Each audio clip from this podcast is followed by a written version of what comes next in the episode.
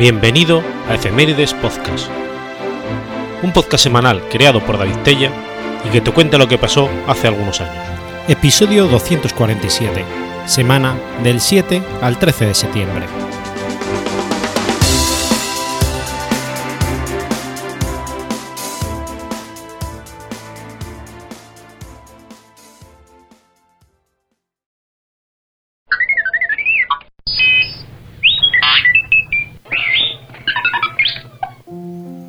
7 de septiembre de 1829. Nace Auguste Kekulé. Friedrich August Kekulé von Stradonit, conocido también sencillamente como August Kekulé, fue un químico orgánico alemán. Fue considerado uno de los más prominentes químicos orgánicos europeos desde la década de 1850 hasta su muerte, especialmente en el campo teórico, ya que es considerado uno de los principales fundadores de la teoría de la estructura química.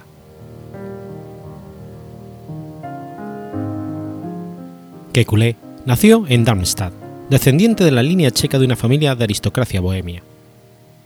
Su padre era funcionario y criaba rosas. En su juventud, sus aficiones eran la botánica, coleccionar mariposas y dibujar. Sus amigos lo describirían como alguien que aprovechaba cualquier ocasión para debatir y con gran sentido del humor. Comenzó sus estudios en el Instituto Ludwig George, en Darmstadt, y era un buen alumno con un don para los idiomas. En sus calificaciones, sus profesores destacaban sus habilidades experimentales, su activo interés y su diligencia. Aunque fue un joven débil físicamente, acabó desarrollando una gran actividad deportiva hasta su graduación en 1847. Puesto que era un buen delineante y su padre era amigo de famosos arquitectos, se matriculó en la Universidad de Given con la intención de estudiar arquitectura. Después de acudir a unas conferencias de Justus von Liebig, decidió estudiar química. Continuó sus estudios en Given y disfrutó de becas postdoctorales en París, en Chur y en Londres, donde fue influenciado definitivamente por Alexander Williamson. Obtuvo su doctorado en 1852 bajo la tutela de Justus von Liebig. Su fase creativa comenzó entre 1854 y 55, cuando trabajaba de asistente de John Stenhouse en el Hospital de San Bartolomé en Londres. En 1856, Kekulé se convirtió en privat en la Universidad de Heidelberg. De esta época, tuvo acalorados debates con Adolf von Bayer. En 1858 fue contratado como profesor titular en la Universidad de Gante y en el 67 recibió una oferta de la Universidad de Bonn, donde permaneció durante el resto de su carrera. Kekulé rechazó una oferta de la Universidad de Múnich como sucesor de Liebig. Basando sus ideas en las de sus predecesores como Williamson, Edward Frankland y William Olding, Charles Adolph y Wurth, entre otros, Kekulé fue el principal impulsor de la teoría de la estructura química.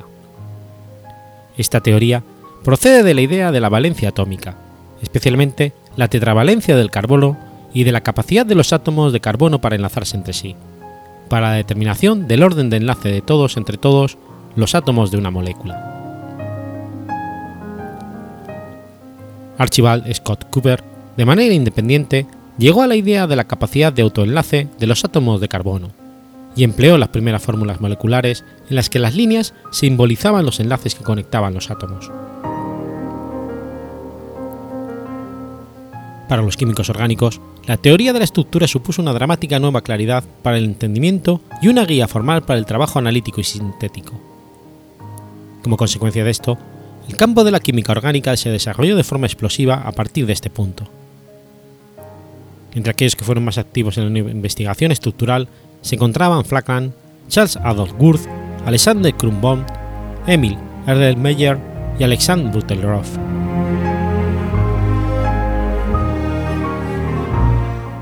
El trabajo más conocido de Kekulé se centró en la estructura del benceno. En 1865, Kekulé publicó un artículo en francés en el que sugería que la estructura contiene un anillo de átomos de carbono de seis miembros con enlaces simples y dobles alternados. El año siguiente, publicó un artículo mucho más extenso en alemán sobre el mismo tema, La fórmula empírica para el benceno se conocía desde hacía tiempo. Sin embargo, su estructura altamente insaturada estaba aún tratándose de determinar. Archibald Scott Cooper, en 1858, y Joseph Lodsmith, en el 61, sugirieron posibles estructuras que contenían múltiples enlaces dobles o múltiples anillos, pero el estudio de compuestos aromáticos se encontraba en sus primeros años, y aún existían muy pocas evidencias que ayudaran a los químicos a decidirse por alguna estructura en particular. Kekulé se sirvió de evidencias que había acumulado en aquellos años para argumentar en favor de su estructura propuesta. Siempre parecía existir un solo isómero en los monoderivados de los benceno, y exactamente tres isómeros en los de, derivados. El anillo simétrico de Kekulé parecía explicar estos curiosos hechos. El nuevo entendimiento sobre el benceno y por extensión de todos los compuestos aromáticos resultó ser tan importante tanto para la química pura como para la química aplicada, que en 1890 la Sociedad Química Alemana organizó una elaborada ceremonia en honor de Kekulé, celebrando el vigésimo quinto aniversario de su primer artículo sobre el benceno. En ella, Kekulé habló sobre la creación de su teoría. Dijo que había descubierto la forma del anillo de benceno después de tener una ensoñación sobre una serpiente que se mordía la cola.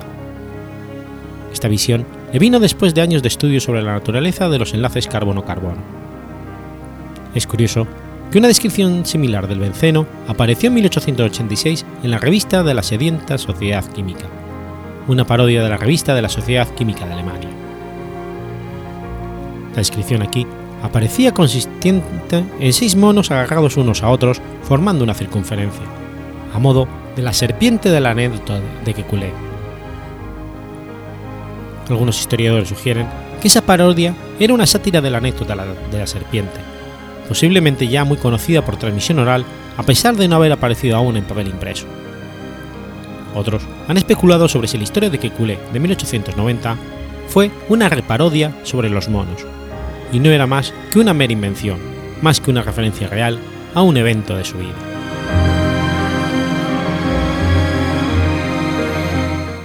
El discurso de Kekulé de 1890, en el cual aparecen estas anécdotas, fue traducido al inglés. Si uno toma la anécdota como el recuerdo de un evento real, las circunstancias mencionadas en la historia sugieren que debió ocurrir a principios de 1862. La otra anécdota que contó en 1890 sobre una visión de átomos y moléculas danzarinas que le condujeron a ser teoría de la estructura ocurrió mientras estaba montado en la pared superior de un carro de tracción animal en Londres. Si esto es cierto, debió de ocurrir en 1855.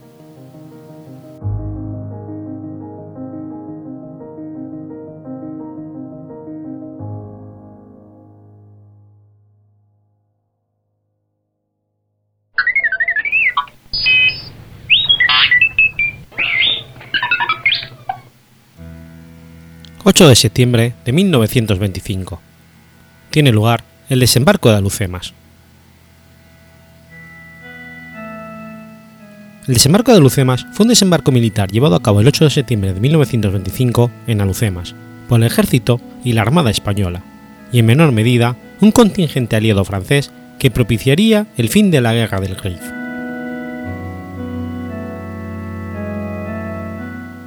La operación consistió en el desembarco de un contingente de 13.000 soldados españoles transportados desde Ceuta y Melilla por la Armada Combinada Hispano-Francesa. La operación tuvo como comandante en jefe al entonces director militar de España, el general Primo de Rivera, y como jefe de ejecución de las fuerzas de desembarco en las playas de la bahía de Lucemas al general José Sanjurjo, a cuyas órdenes estaban las columnas de los generales jefes de las brigadas de Ceuta y Melilla, Leopoldo Salomarín y Emilio Fernández Pérez, respectivamente. Entre los jefes participantes en la acción se encontraba el entonces coronel Francisco Franco, quien por su actuación al frente de las tropas de la Legión fue ascendido a general de brigada. El general estadounidense Edwin Eisenhower años después estudió a fondo la táctica empleada por los españoles en Alucemas para trazar el plan de desembarco de Normandía.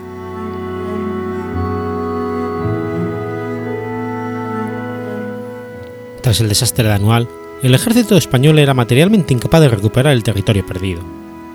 Por ello, se optó por una política de contención orientada a impedir la expansión de la zona rebelde, ejecutada mediante acciones militares limitadas y de carácter local. Paralelamente, se inició la depuración de responsabilidades, a la vez que las fuerzas políticas, la opinión pública e incluso el ejército se dividían entre los partidarios de abandonar el protectorado y los que abogaban por reiniciar cuanto antes las operaciones militares. En septiembre de 1923 se produce la insurrección del general Primo de Rivera. Este, partidario inicial del abandono del protectorado en 1924 y tras nuevos ataques de Af el-Krim que obligaban a un nuevo repliegue español a la zona de Tetuán, Ceuta y Melilla, se hace firme partidario de pasar a la ofensiva para derrotar al líder rifeño y restituir la autoridad española en el protectorado. En abril del 25 se produce un hecho crucial.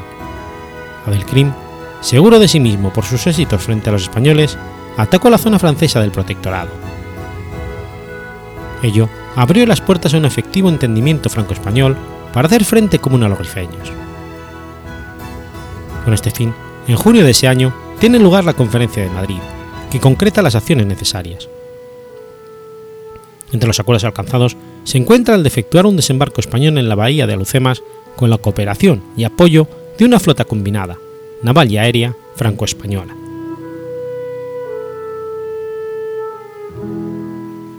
Alucemas, zona de asentamiento de la Cávila de Baquioba, a la que pertenecía Afelkrim, constituía el foco permanente de la rebelión rifeña. Por tierra, todas las operaciones militares españolas, incluida la de 1921, que culminó en el desastre de Anual, tuvieron como objetivo la ocupación de Alucemas, fracasando una tras otra. El propósito de la operación se fijó en el desembarco de 18.000 hombres, aunque finalmente serían unos 13.000 los desembarcados, para ocupar una base de operaciones en la zona de Lucemas y hacer frente a unos 11.000 hombres que se calculaba que podrían haber reunido los rifeños. Esta operación constituía la primera acción anfibia en la que participaba España en la era moderna, y ello, junto al fracaso de la, de la similar operación anglo-francesa en Galípoli en 1915 durante la Primera Guerra Mundial, suponía un motivo de preocupación. Por si fuera poco, el terreno presentaba dificultades para realizar el desembarco, además de ser una región bien conocida por los rifeños. Ello llevó a Primo de Rivera a investigar los motivos del desastre de Galípoli y preparar una cuidadosa planificación para el desembarco. El probable conocimiento de la proyectada operación impulsó al caudillo rifeño a fortificar, artillar y minar la zona.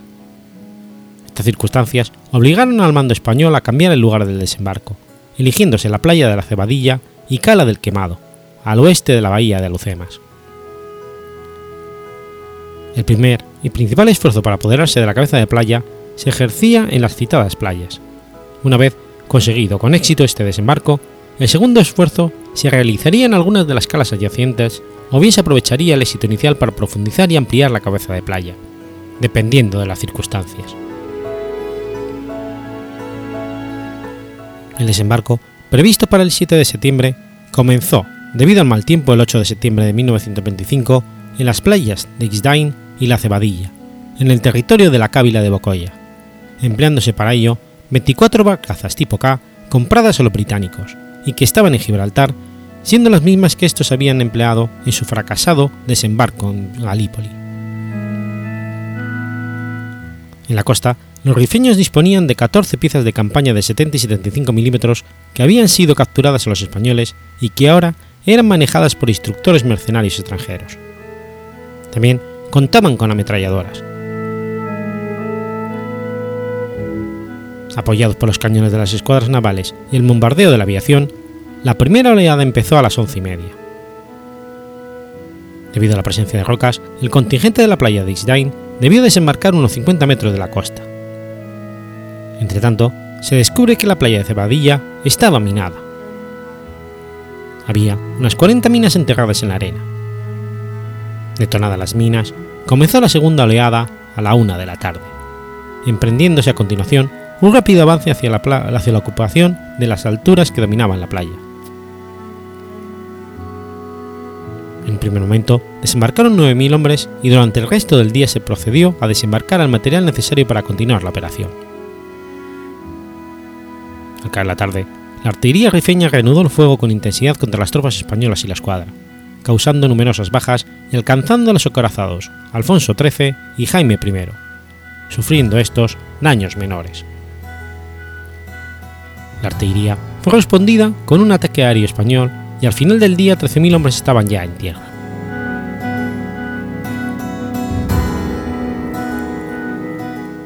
Cabe destacar que en Alucema se utilizaron por primera vez en la historia de la guerra carros de combate en un desembarco, concretamente 11 Renault FT-17 y 6 Schneider CA-1, que fueron poco útiles, aunque causaron gran impresión. Además, la primera vez en la historia en la que las fuerzas de apoyo aéreo al desembarco, las fuerzas navales y las fuerzas de tierra actuaron bajo un mando unificado.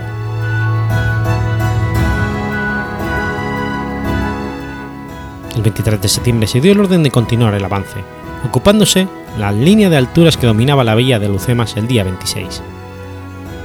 El 30, tras otro nuevo periodo de mal tiempo que impedía el desembarco del apoyo logístico necesario, así como el apoyo aéreo, se inició la fase final de la penetración terrestre destinada a consolidar la base de operaciones, finalizando el 13 de octubre. Desde Lucemas, en la primavera del 26, se ejecutaron las operaciones que determinaron la derrota del Krim y la ocupación y pacificación total de la zona española del protectorado.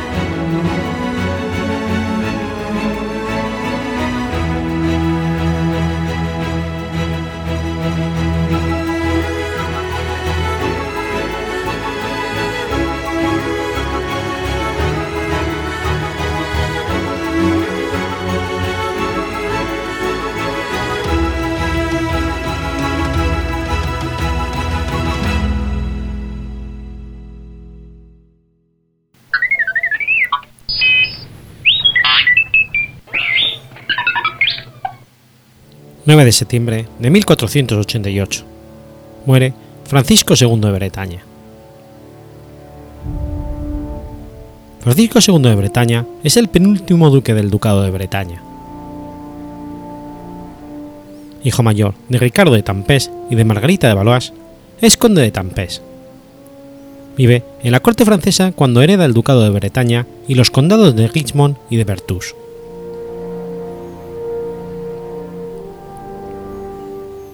Puesto que el orden de sucesión al trono de Bretaña había sido modificado por el primer, tratado de Guerande en 1365 para evitar toda la controversia o incluso una crisis de sucesión, el duque Francisco I le obligó a contraer matrimonio con su hija mayor Margarita, heredera del ducado según la tradición anterior al Tratado de Guerande.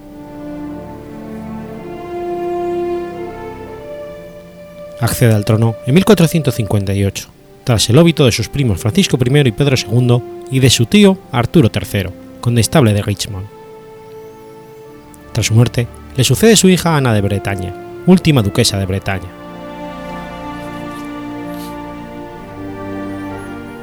Contrae matrimonio en primeras nupcias en Vannes, el 16 de noviembre de 1455, con Margarita de Bretaña, hija mayor del duque Francisco I, con quien únicamente procrea un varón, que tan solo vive tres meses, del 29 de junio al 25 de agosto de 1463.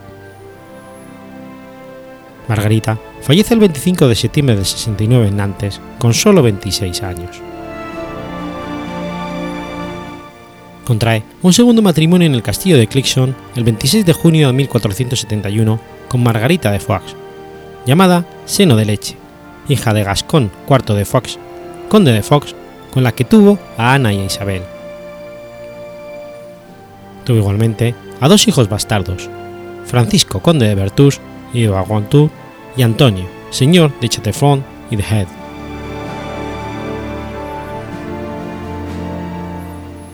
Francisco II se interesa poco por el despacho de los asuntos relativos al ducado.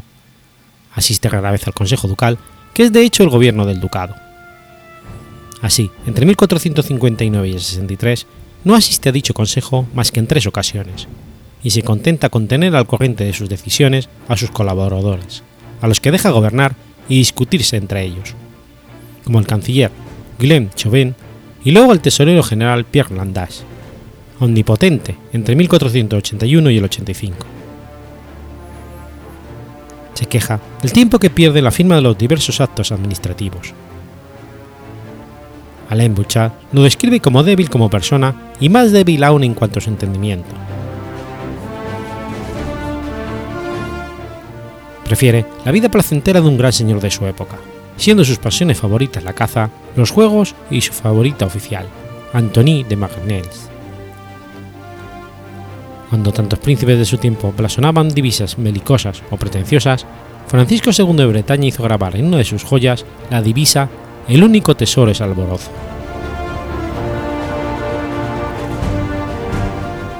Mejor que a la pequeña ciudad de Vannes, elegida como capital administrativa y residencia principal por Juan IV y Juan V, Francisco II prefiere la gran ciudad comercial de Nantes, a orillas del río Loira y que además se encuentra próxima a Francia. Por ese motivo, traslada allí a su corte. Francisco II prosigue y amplía la política de los duques de la familia de Montfort, iniciada con Juan IV de Bretaña, consistente en alejarse de la tutela de los poderosos vecinos, Inglaterra y Francia, mediante la creación de estructuras que buscan la gestión de un Estado centralizado y que aspira a la plena soberanía. Habiendo vivido en la corte francesa y conociendo el funcionamiento de las estructuras administrativas de un Estado grande, obtiene de la Santa Sede la creación de la Universidad de Nantes en la década de los 60 del siglo XV, dotando así a Bretaña de los medios para la formación de sus prelados, oficiales, cuadros y magistrados.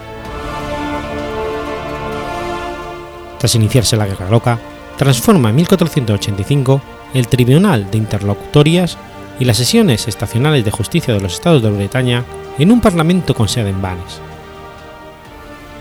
Dicha Corte de Justicia es soberana y no cabe posibilidad de apelación ante el Parlamento de París.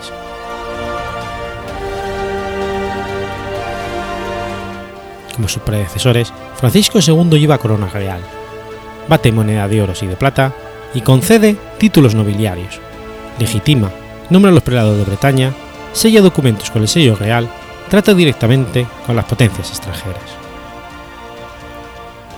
Toma del derecho romano y de la tradición del derecho político francés el concepto de lesa majestad. En resumen, ejerce todas las prerrogativas legalistas de un Estado soberano, aunque sigue rindiendo homenaje al rey de Francia en 1459 y 61.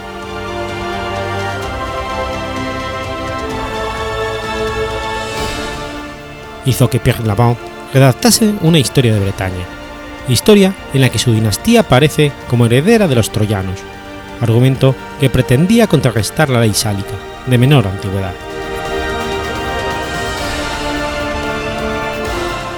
Francisco II rehúsa asistir a la coronación de Luis XI Reims. Rechaza recibir el collar de la Orden de San Miguel que le concede Luis XI. Dota a cambio de mayor solemnidad a su propia Orden del Armiño al mutarla en la Orden del Armiño y la Espiga, y de forma parte de alianzas extranjeras en las que el rey de Francia no participa, incluso en algunas alianzas contra el propio rey, llegando a participar finalmente en guerras contra este, su teórico soberano.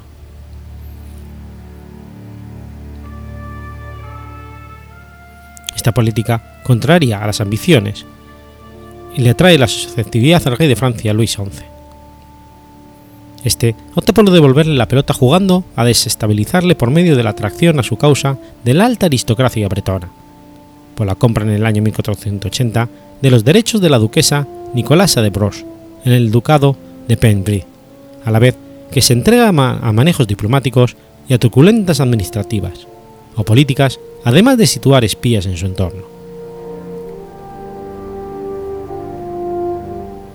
Por su debilidad, no logra imponerse ni a sus consejeros ni a sus varones.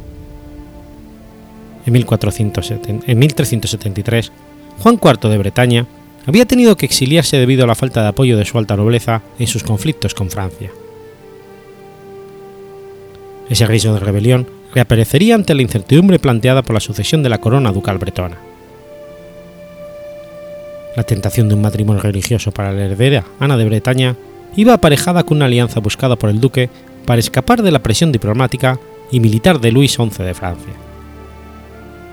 Esta alianza defensiva podía obtenerse al precio del matrimonio de Ana con un príncipe extranjero, frustrando así las ambiciones cruzadas de los pretendientes a la sucesión. Por otro lado, la desconfianza de Francisco II respecto de Juan II de Rota, titular del vizcondado de Rohan y padre del joven Francisco, a quien se postulaba a la mano de Ana, unida a su falta de afinidad por los señores bretones con los que no había convivido en su juventud, la hacían preferir los consejos de los príncipes extranjeros. El duque de Orleans, Juan IV de Chando d'Arlé, Alano de Albret o incluso de simples burgueses bretones, entre los que descollaba el autoritario Pierre Landais, aborrecido por los aristócratas. Los rencores nacidos de esta postergación ayudan a explicar la desconfianza de la nobleza bretona hacia Francisco II y su pase en bloque al partido contrario, el de los Pembré, que en ese momento estaba representado por el propio rey de Francia.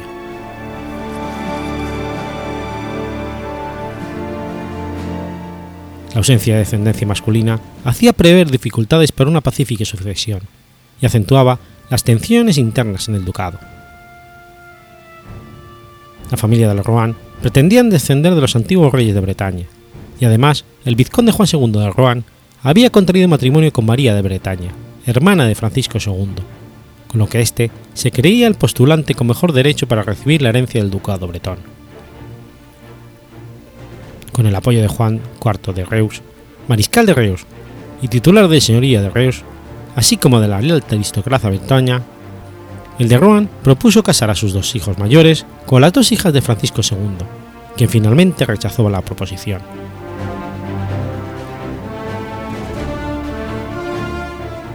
Puesto que el rey Luis XI había adquirido a la última descendiente de los Pembre, Nicolasa de Broche, sus hipotéticos derechos al ducado de Bretaña, la corte francesa se apoyó en ello para rechazar la sucesión en el ducado en favor de las hijas de Francisco II.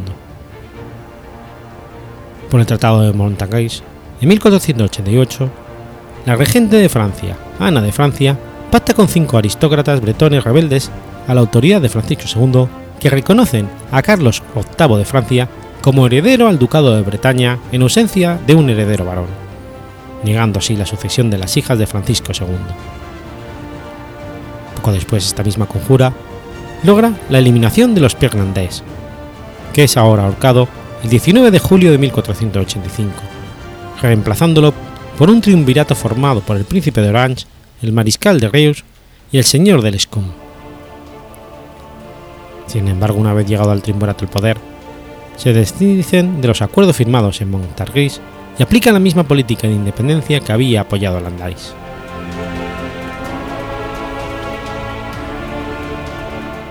En 1486, como medida precautoria, Francisco II hace que sus hijas, Ana e Isabel, sean juradas como herederas por los estados generales bretones, reunidos en Vannes, incluyendo entre los que aceptan a los firmantes del Tratado de Montargis. No obstante, había que tener presente que un gran número de nobles bretones tenían importantes intereses en el lado francés de la frontera, lo que hacía difícil su elección caso de una guerra abierta.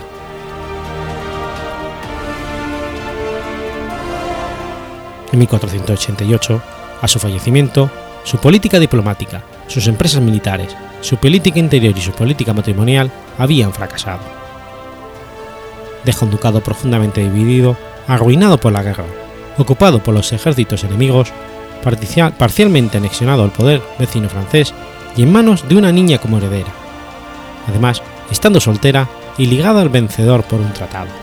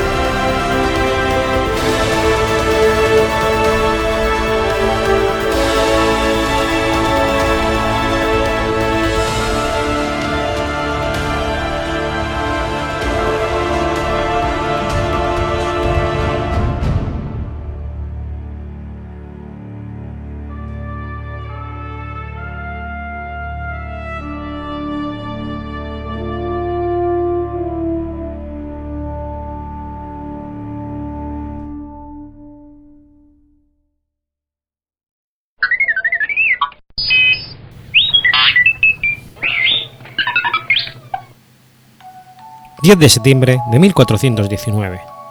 Muere Juan I de Borgoña. Juan I, duque de Borgoña, fue llamado Juan sin miedo, y fue hijo primogénito y sucesor del duque Felipe el Atrevido. Descendiente de la dinastía Valois, Juan se destacó desde muy joven en diferentes combates, lo que le ganó el apelativo de Sin Miedo. Su coraje en la lucha se hizo patente en la batalla de Nicópolis contra los turcos.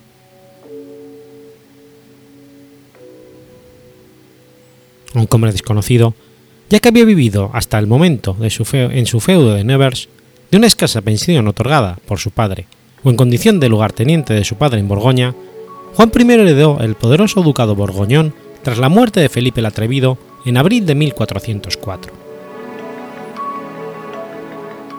La renovación de los conflictos enmarcados en la Guerra de los Cien Años encontró a Francia desorganizada y dividida. Se enfrentaban por un lado los de Borgoña, encabezados por Juan, que representaban al pueblo llano y parisino, a los gremios y a los artesanos. Por el otro, el bando de Armagnac, al que apoyaba el hermano del rey, el, duque Luis de Orleans, orientado a proteger los privilegios de la nobleza y las clases dirigentes.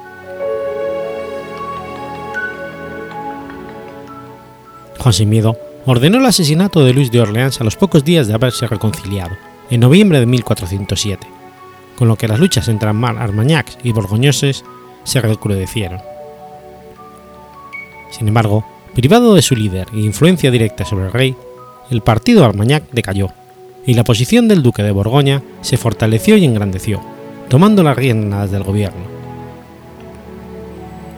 Finalmente, en 1413, Carlos, el nuevo duque de Orleans, hijo del asesinado y del triunfante partidario de Armagnac, tomó el control de París y de la persona del rey, y Juan sin miedo se vio obligado a huir a París y refugiarse en sus estados.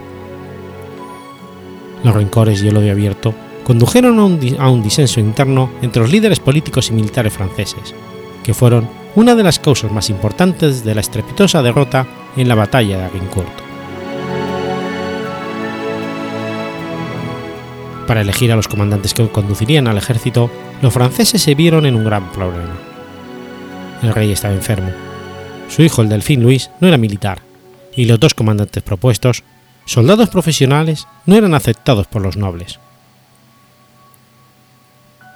El inconveniente fue que, por un lado, Dalbret, aunque noble, era de baja condición, sobre todo desde que la facción borgoñona había tomado el control sobre todo. Por otro lado, Bucault era de origen plebeyo, aunque había sido nombrado caballero con 16 años, por su valor en la batalla. Por este motivo, los consejeros del rey Carlos VI cometieron entonces un gravísimo error. Entregaron el mando del ejército a Dalbret y Buricault, pero dejaron sus decisiones sometidas a la aprobación de un triunvirato de duques que tenían poder de modificarlas, cambiarlas e incluso vetarlas.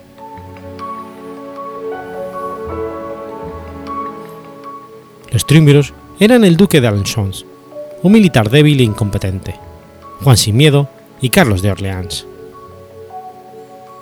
Como es lógico suponer, la convivencia de Carlos de Orleans con el asesino de su padre imposibilitó la unidad y el consenso en el alto mando francés que jamás existieron, y esto llevó a sus fuerzas a la, a la debacle.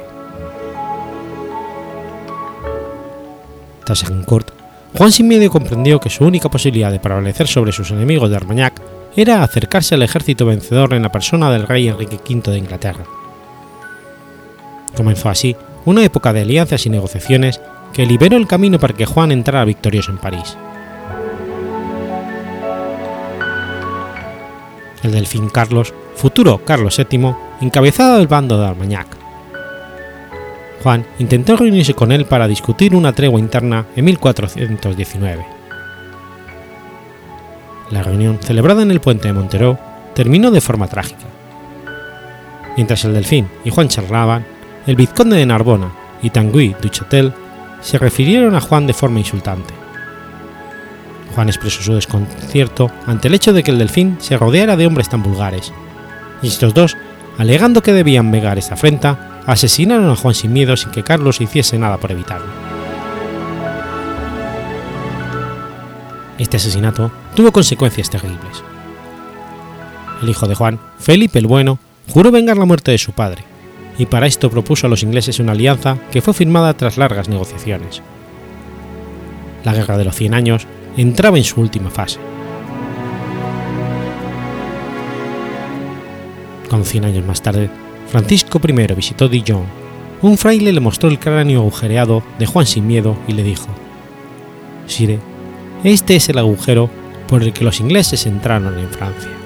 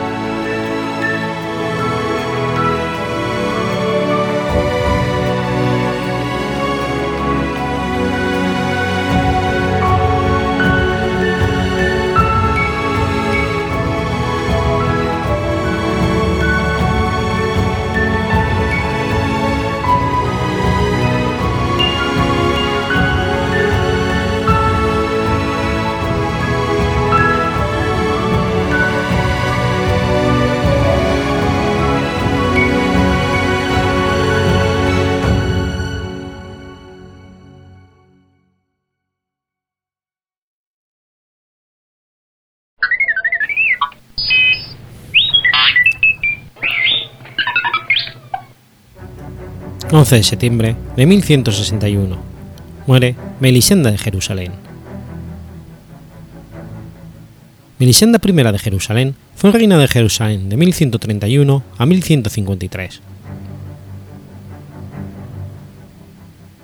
Melisenda era la hija mayor del rey Balduino II de Jerusalén y la princesa armenia Morfia de Melitene. Recibió el nombre de su abuela paterna, Melisenda de Montlerrey esposa de Hugo I, conde de Rethel. Tuvo tres hermanas menores, Alicia, princesa de Antioquía, Odierna, condesa de Trípoli y Lobeta, alcaldesa de San Lázaro, en Bretaña.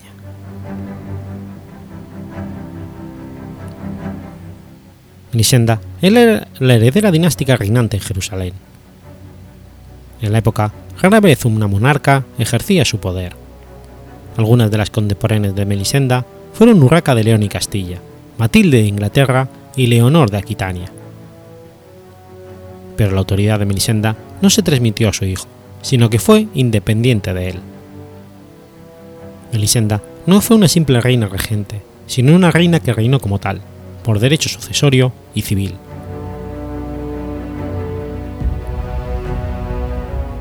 Durante el reinado de su padre ya era hija del rey y heredera del reino de Jerusalén, y como tal tenía procedencia, precedencia sobre otros nobles y clérigos en el ceremonial.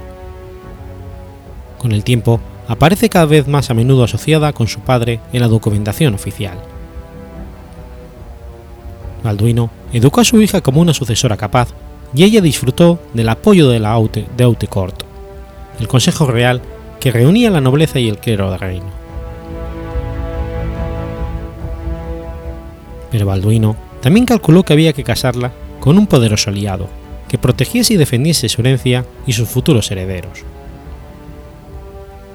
Buscó un consorte para su hija, no un rico consorte que ejerciese de rey, y eligió a Faculco IV de Anjou, un famoso cruzado y jefe militar.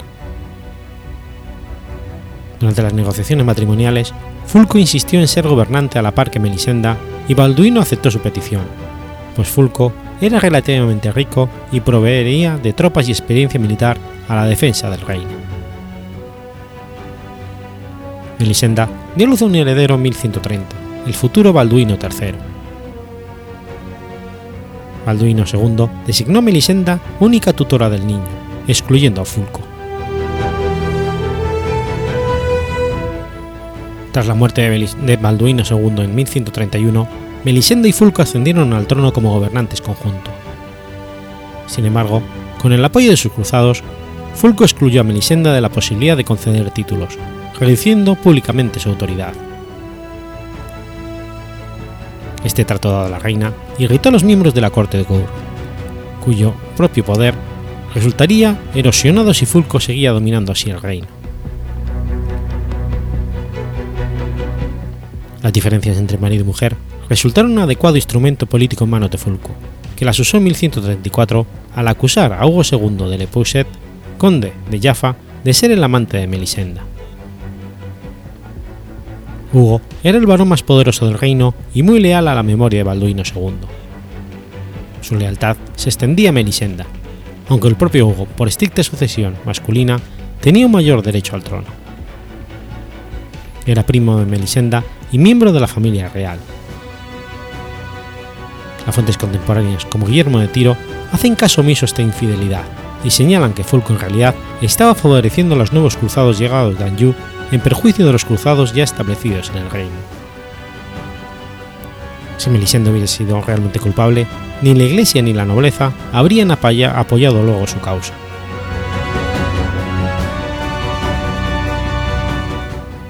Hugo se alió con la ciudad musulmana de Escalón y pudo hacer frente a un ejército que se envió en su contra, pero no pudo mantener tal posición indefinidamente. Su alianza con Escalón le costó el apoyo de la corte. El patriarca de Jerusalén negoció la paz y Hugo fue exiliado por tres años. Poco después tuvo lugar un intento fallido de asesinato contra este, que se atribuyó a Fulco o a su partido. Esto fue suficiente para que la facción de la reina desafiase abiertamente a Fulco. Los partidarios de la reina, a través de una especie de golpe de palacio, vencieron a Fulco y desde 1135 su posición se vio cada vez más debilitada.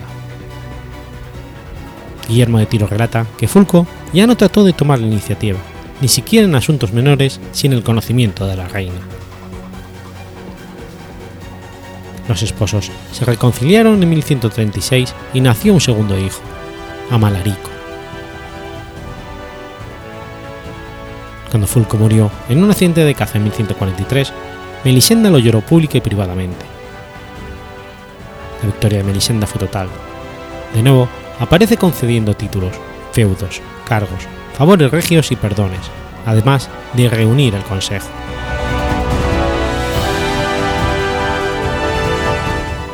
Melisenda contó con el apoyo de la Iglesia a lo largo de toda su vida.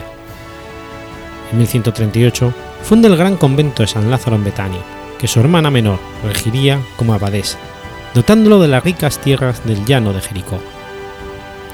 También concedió grandes riquezas al Santo Sepulcro, Nuestra Señora de Josafat, el Templum Domini, el Orden del Hospital, el Hospital de San Lázaro y los Premostrástenes de San Samuel.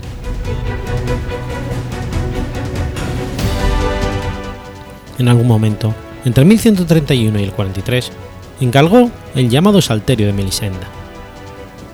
A pesar de la influencia bizantina e italiana en la iluminación, los artistas que participaron en su elaboración muestran un claro y distinto estilo propio de Jerusalén.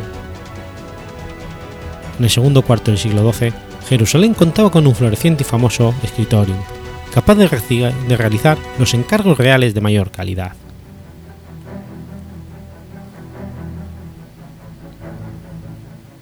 En 1144, el condado de Edesa se encontraba asediado en una guerra fronteriza que amenazaba su supervivencia. Melisenda acudió en su ayuda, enviando un ejército liderado por el condestable del reino Manases de Gierges, Felipe de Mili y, Elinardo de Bures. Raimundo de Antioquía hizo caso omiso de la llamada para ayuda, pues sus fuerzas estaban ocupadas en su propia guerra contra los bizantinos en Cilicia. A pesar de todo, Edesa cayó. Melisenda pidió ayuda al Papa y se convocó una segunda cruzada. La expedición estaba liderada por el rey de Francia Luis VII y el emperador germánico Conrado II. Junto a Luis venía su mujer Leonor de Aquitania y sus propios nobles vasallos. En 1148 se reunieron en Acre los cruzados para establecer la estrategia de ataque. Conrado y Luis aconsejaron a un joven balduino III de 16 años atacar la ciudad-estado musulmana de Damasco, aunque Melisenda Manases y Leonor tenían, querían tomar Alepo, lo que ayudaría a reconquistar Edés. En la reunión se decidió atacar Damasco. Sin embargo, esta ciudad estaba en buenas relaciones diplomáticas con Jerusalén y existía entre ellas un tratado de paz. El resultado de esta ruptura fue que Damasco no volvería a confiar jamás en Jerusalén.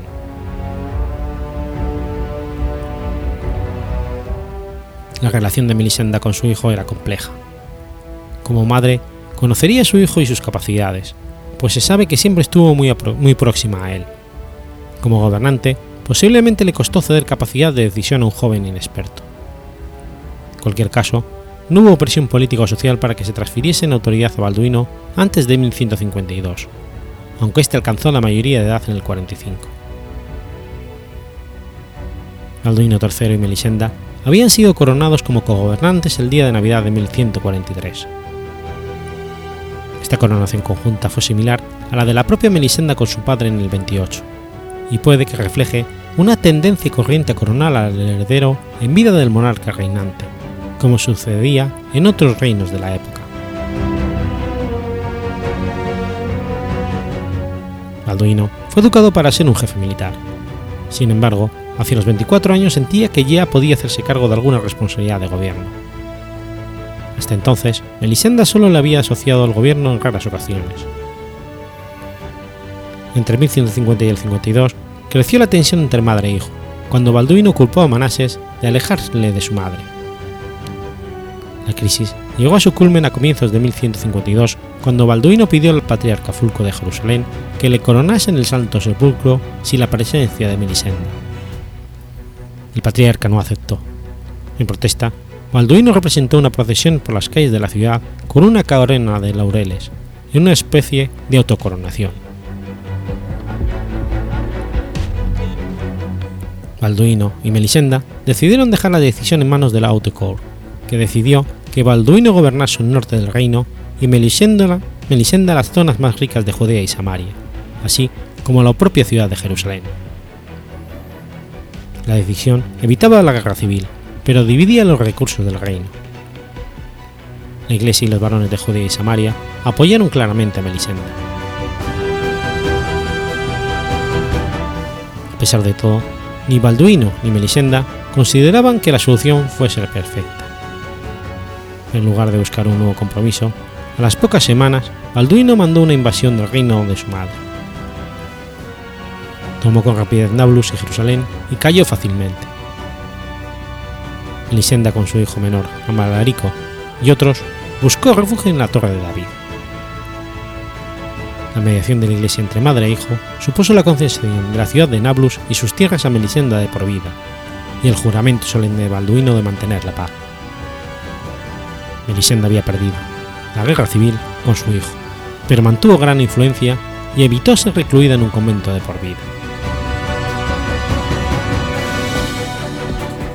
En 1153, madre e hijo se habían reconciliado. Desde la guerra civil, Balduino había dado muestras de gran respeto por su madre. Las relaciones de Melisenda con su hermana, Oriadna, y su sobrina Constanza de Antioquía implicaba que tenían influencia directa en el norte de Siria, una conexión muy valiosa desde, el propio, desde que el propio Balduino había roto el tratado con Damasco en 1147.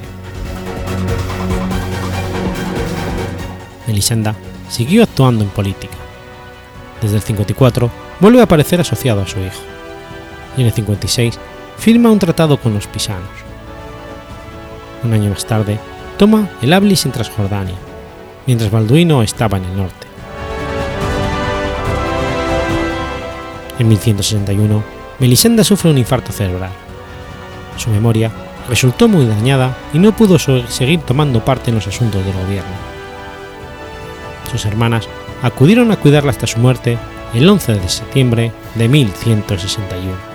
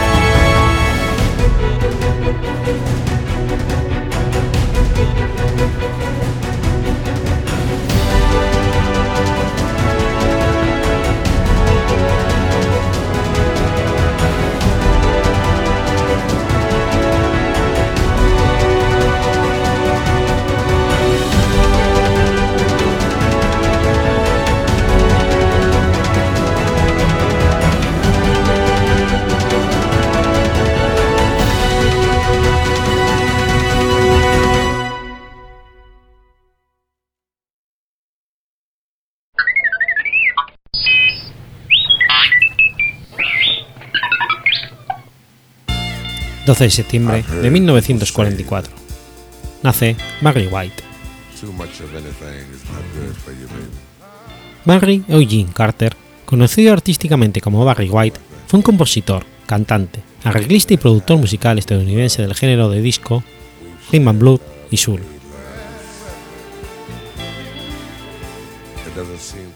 Barry White nació en Galveston, Texas, el 12 de septiembre de 1944 bajo el nombre de Barrel Eugene Carter. Hijo concebido en una relación libre, al igual que su hermano, de Sandy Carter y Melvin White.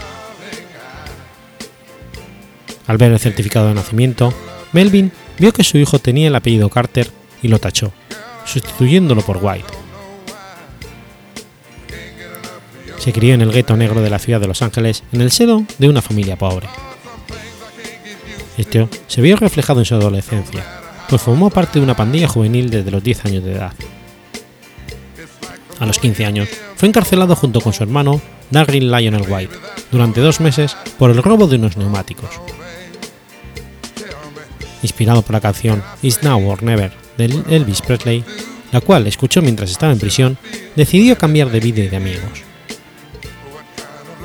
Desde muy niño entró en el mundo de la música ya que su madre era pianista y formada en un conservatorio en casa, escuchando músicos como Mozart, Bach y Beethoven, además de que le enseñó algunos ejercicios de escalas. Pero White se cansó de las lecciones y dos semanas después, para su alegría, su madre le dijo que hiciera lo que quisiera. Más tarde, entró en una fraternidad en la que tocaba el piano y cantaba en el coro de la iglesia. Rápidamente, fue promovido a director del coro. En su autobiografía, White dijo que su voz profunda de bajo barítono, por la que después sería conocido, apareció repentinamente cuando tenía 14 años. Me asustó a mi madre y a mí cuando hablé esa mañana. Fue completamente inesperado. Mi pecho tembló. Quiero decir, vibró. Mi madre solo me miraba. Estaba asombrado. Lo próximo que supe fue cuando su cara de asombro se transformó en una gran sonrisa. Las lágrimas le corrían por la cara y me dijo, mi hijo es un hombre.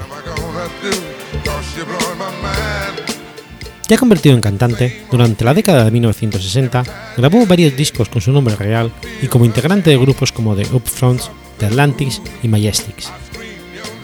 Sin embargo, su mayor éxito en la década vino como productor de artistas como Felice Taylor, Viola Wiles y Johnny Wyatt.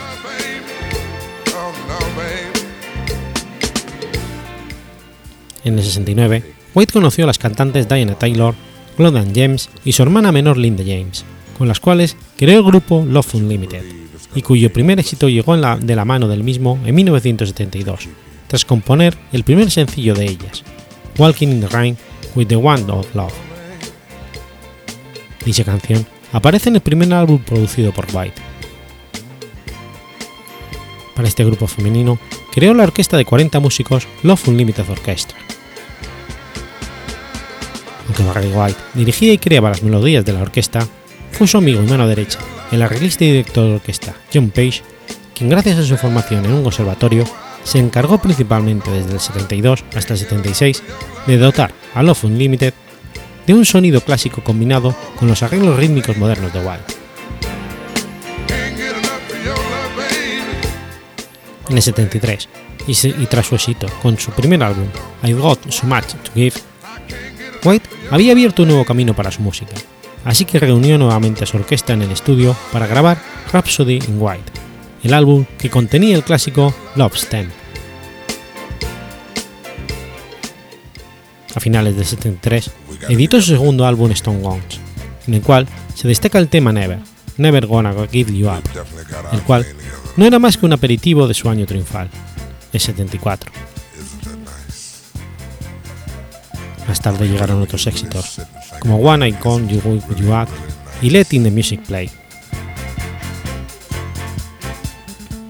Su último gran éxito tuvo lugar en el 77, cuando el primer sencillo llegó a lo más alto de las listas de los Estados Unidos. Durante esta época dorada, White apadrinó y produjo a muchos artistas y grupos musicales como Tom Brock, Evan Pace, J.D., Gloria Scott y Whitehead, entre otros. pero sus éxitos fueron menores. Mientras editaba y producía álbumes bajo la discográfica 20th Century Records, se produjo un gran cambio en la vida profesional de White, al crear su propia compañía discográfica llamada Unlimited Gold Records en 1976. En plena fiebre de la música disco, cuando diversos artistas del mundo empezaron a poner el acento en el ritmo de sus discos, Barry White se convirtió en uno de los triunfadores de los últimos años de la década con canciones como la perteneciente a su álbum The Man You're Streaming in the Weakness. Culminó su época dorada con su versión del clásico de Billy Joel, Just the White You Are.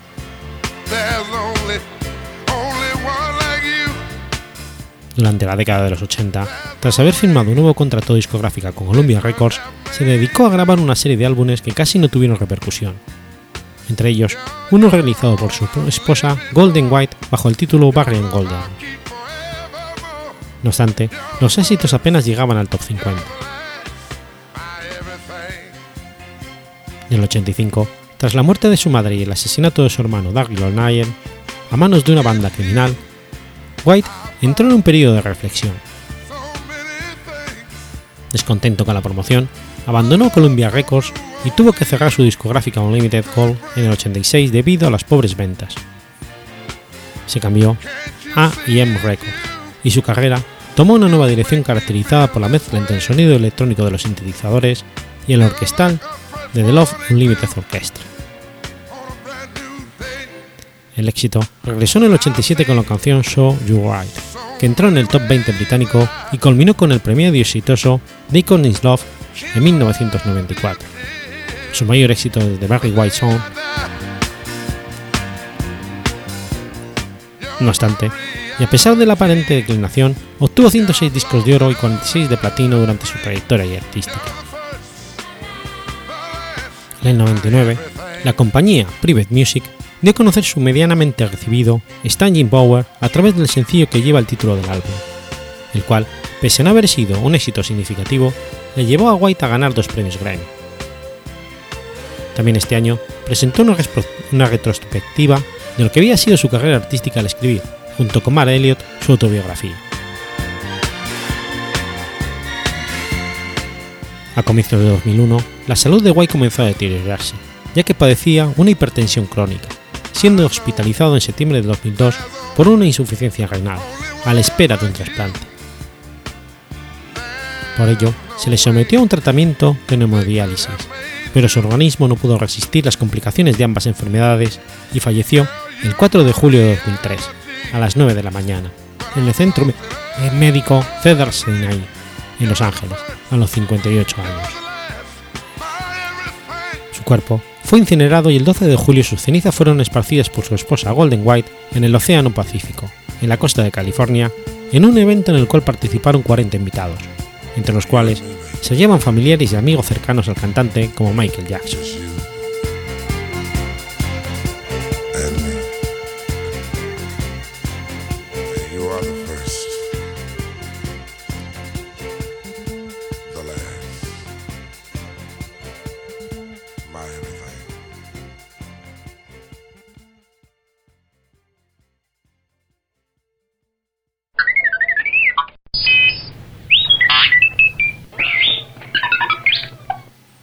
13 de septiembre de 1871. Muere Miguel Arroyo Díez. Miguel Arroyo Díez fue un político, diplomático, periodista e historiador colombiano que alcanzó las dignidades de ministro de Estado y designado a la presidencia de la República. Protagonizó un episodio de la historia política colombiana conocido como el incidente Arroyo Díez Vicentini, que lo llevaría a retirarse de la vida pública.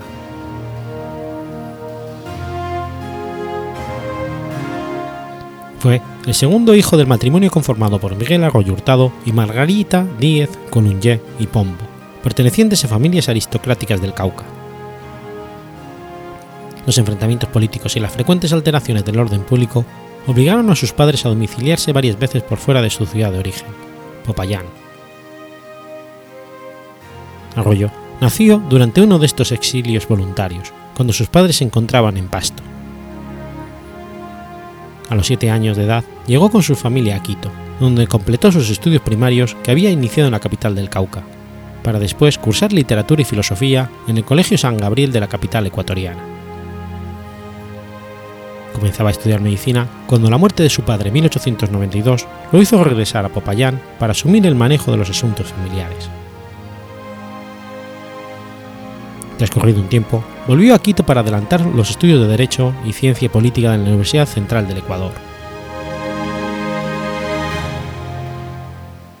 Tuvo una destacada figuración en la vida política de su país, ocupando diversos cargos en la administración pública, entre ellos prefecto de la provincia de Popayán, miembro de la Junta del, del Ferrocarril del Pacífico, secretario del Gobierno del Departamento, gobernador del Cauca en la administración del presidente José Vicente Concha, diputado, representante de la Cámara, senador de la República y miembro de la Comisión de Relaciones Exteriores.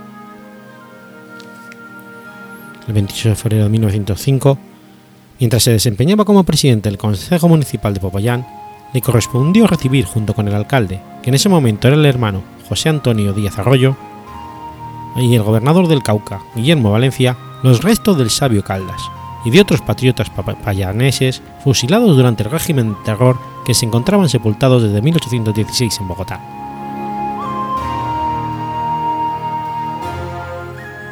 Durante su gestión como gobernador del Cauca, debió enfrentar levantamientos indígenas en ese departamento, liderados por Manuel Quintín Lamé, en el primer semestre de 1916, y sobre los cuales Arroyo envió numerosos telegramas, informes y oficios tanto al ministro de Gobierno como al presidente de la República solicitando instrucciones para repeler las revueltas, que culminaron con el arresto del líder indígena por parte de las autoridades.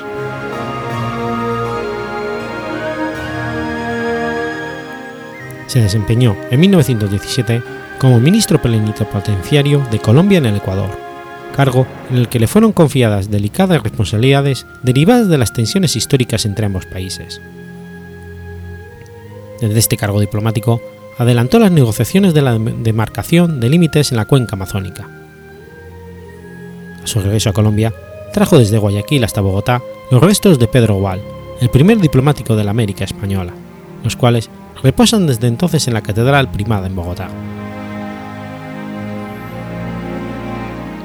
Presidió el Senado de la República y durante su periodo en la mesa directiva sancionó la ley que reglamentó la provisión médica en Colombia. Al año siguiente estuvo encargado del Ministerio de Relaciones Exteriores, como secretario del Ministerio del Tesoro, encargado del despacho, fue uno de los firmantes de la Ley 30 del 22, que creó el Banco de la República. Fue elegido como segundo designado a la presidencia de la República y desempeñó tal dignidad entre los periodos comprendidos entre el 22 y el 27, durante las administraciones de los presidentes Pedro Nelo Espina y Miguel Abadía Méndez, siendo José Joaquín Casas el primer designado. Formó parte del gabinete del presidente Jorge Holguín Mayarino en calidad de ministro de Hacienda y en dicho cargo le correspondió representar a la nación en la compra de la Quinta de Bolívar, en 1922, para su destinación como Museo Nacional en memoria del Libertador. Dado el estado ruinoso en que se encontraba el histórico inmueble, además de la partida asignada por el Gobierno Nacional para la compra, fue preciso gestionar fondos adicionales para su restauración, los cuales se recolectaron a través de la Sociedad de Embellecimiento de Bogotá, de la que formaba parte la hija de Arroyo Díaz, Carmen Elvira Arroyo, junto con varias otras damas prestantes en calidad de miembros honorarios. En 1923, Arroyo fue nombrado ministro de Instrucción Pública por el presidente Pedro Nelo Espina.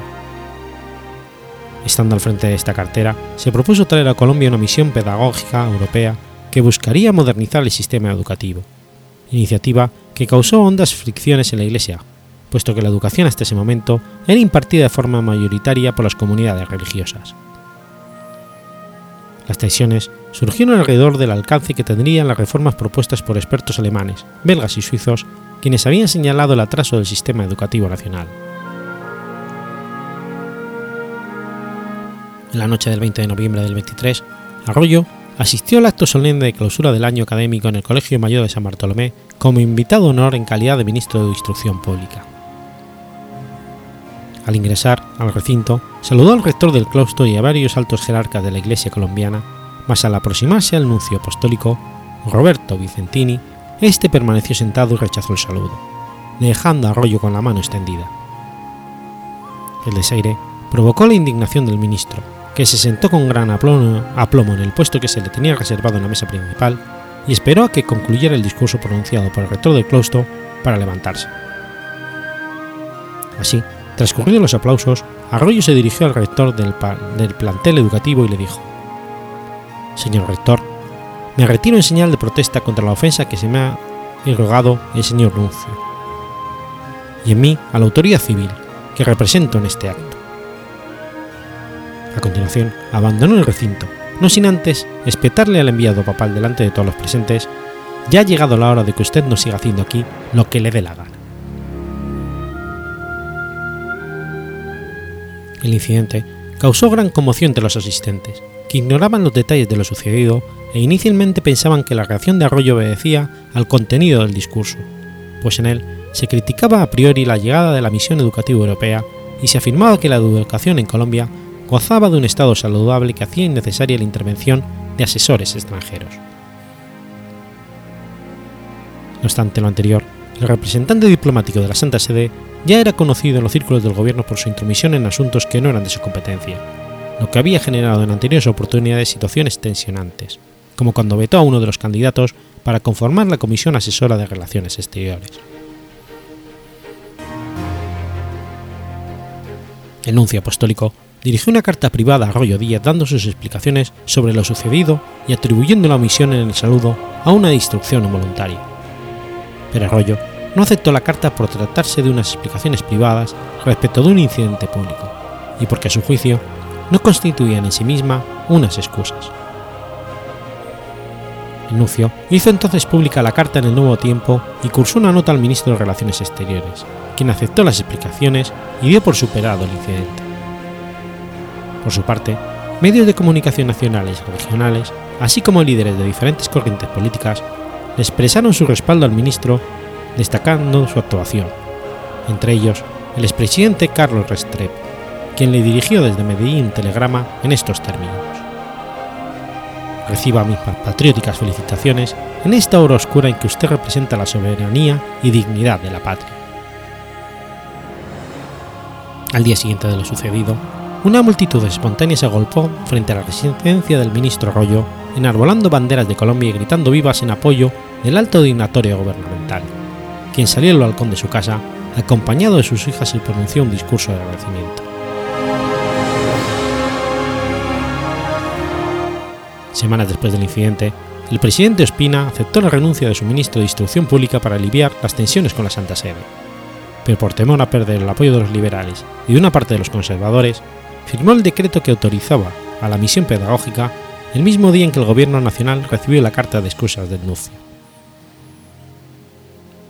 Antes de apartarse de su cargo, Arroyo avaló con su firma dicho acto administrativo, el Decreto 1595 de 1923, por medio del cual se dispuso la contratación de la misión pedagógica extranjera para la reforma de la educación pública que tanta controversia había causado.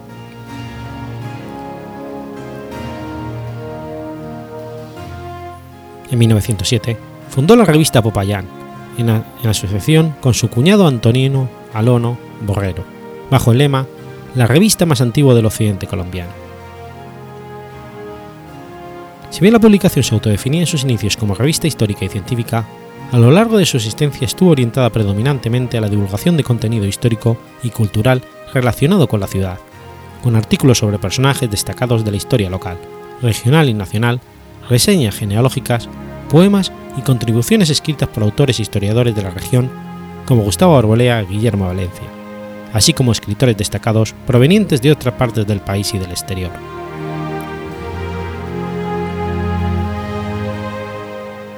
Los escritos más destacados de Arroyo, publicados todos en la revista, comprenden estudios biográficos y genealógicos y más de 40 monografías históricas de figuras como Sebastián de Belalcázar, el capitán Francisco Mosquera y Figueroa, José Rafael Mosquera, entre otros.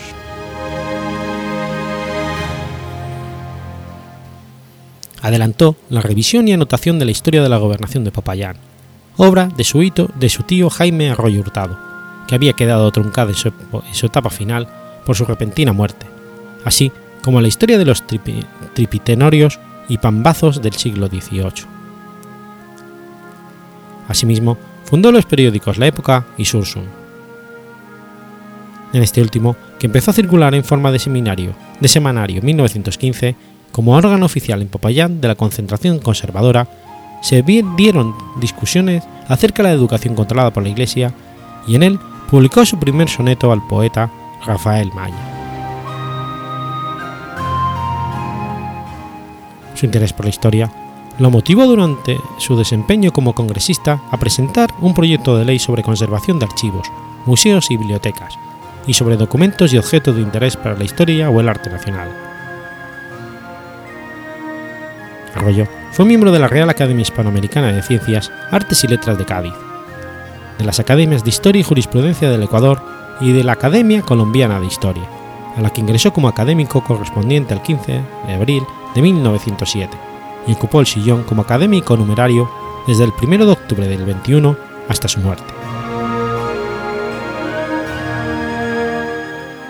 Tras su retirada de la vida pública, se radicó por un tiempo en el municipio de Saldaña, Tolima, para dedicarse a la agricultura y la ganadería hasta 1928, año en que se trasladó a París con su familia.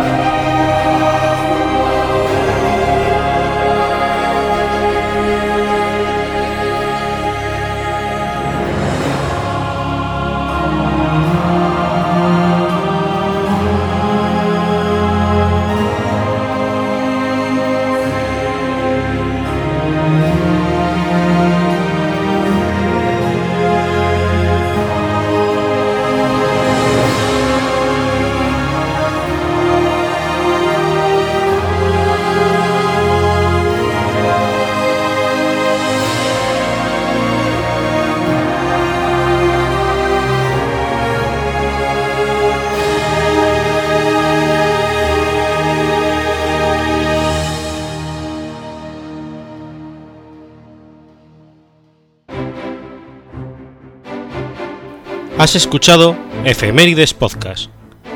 Si quieres ponerte en contacto conmigo, puedes hacerlo por Twitter a la cuenta arroba efemeridespod o mi cuenta personal, arroba telladavid, o por correo electrónico a la dirección efemeridespod arroba gmail.com.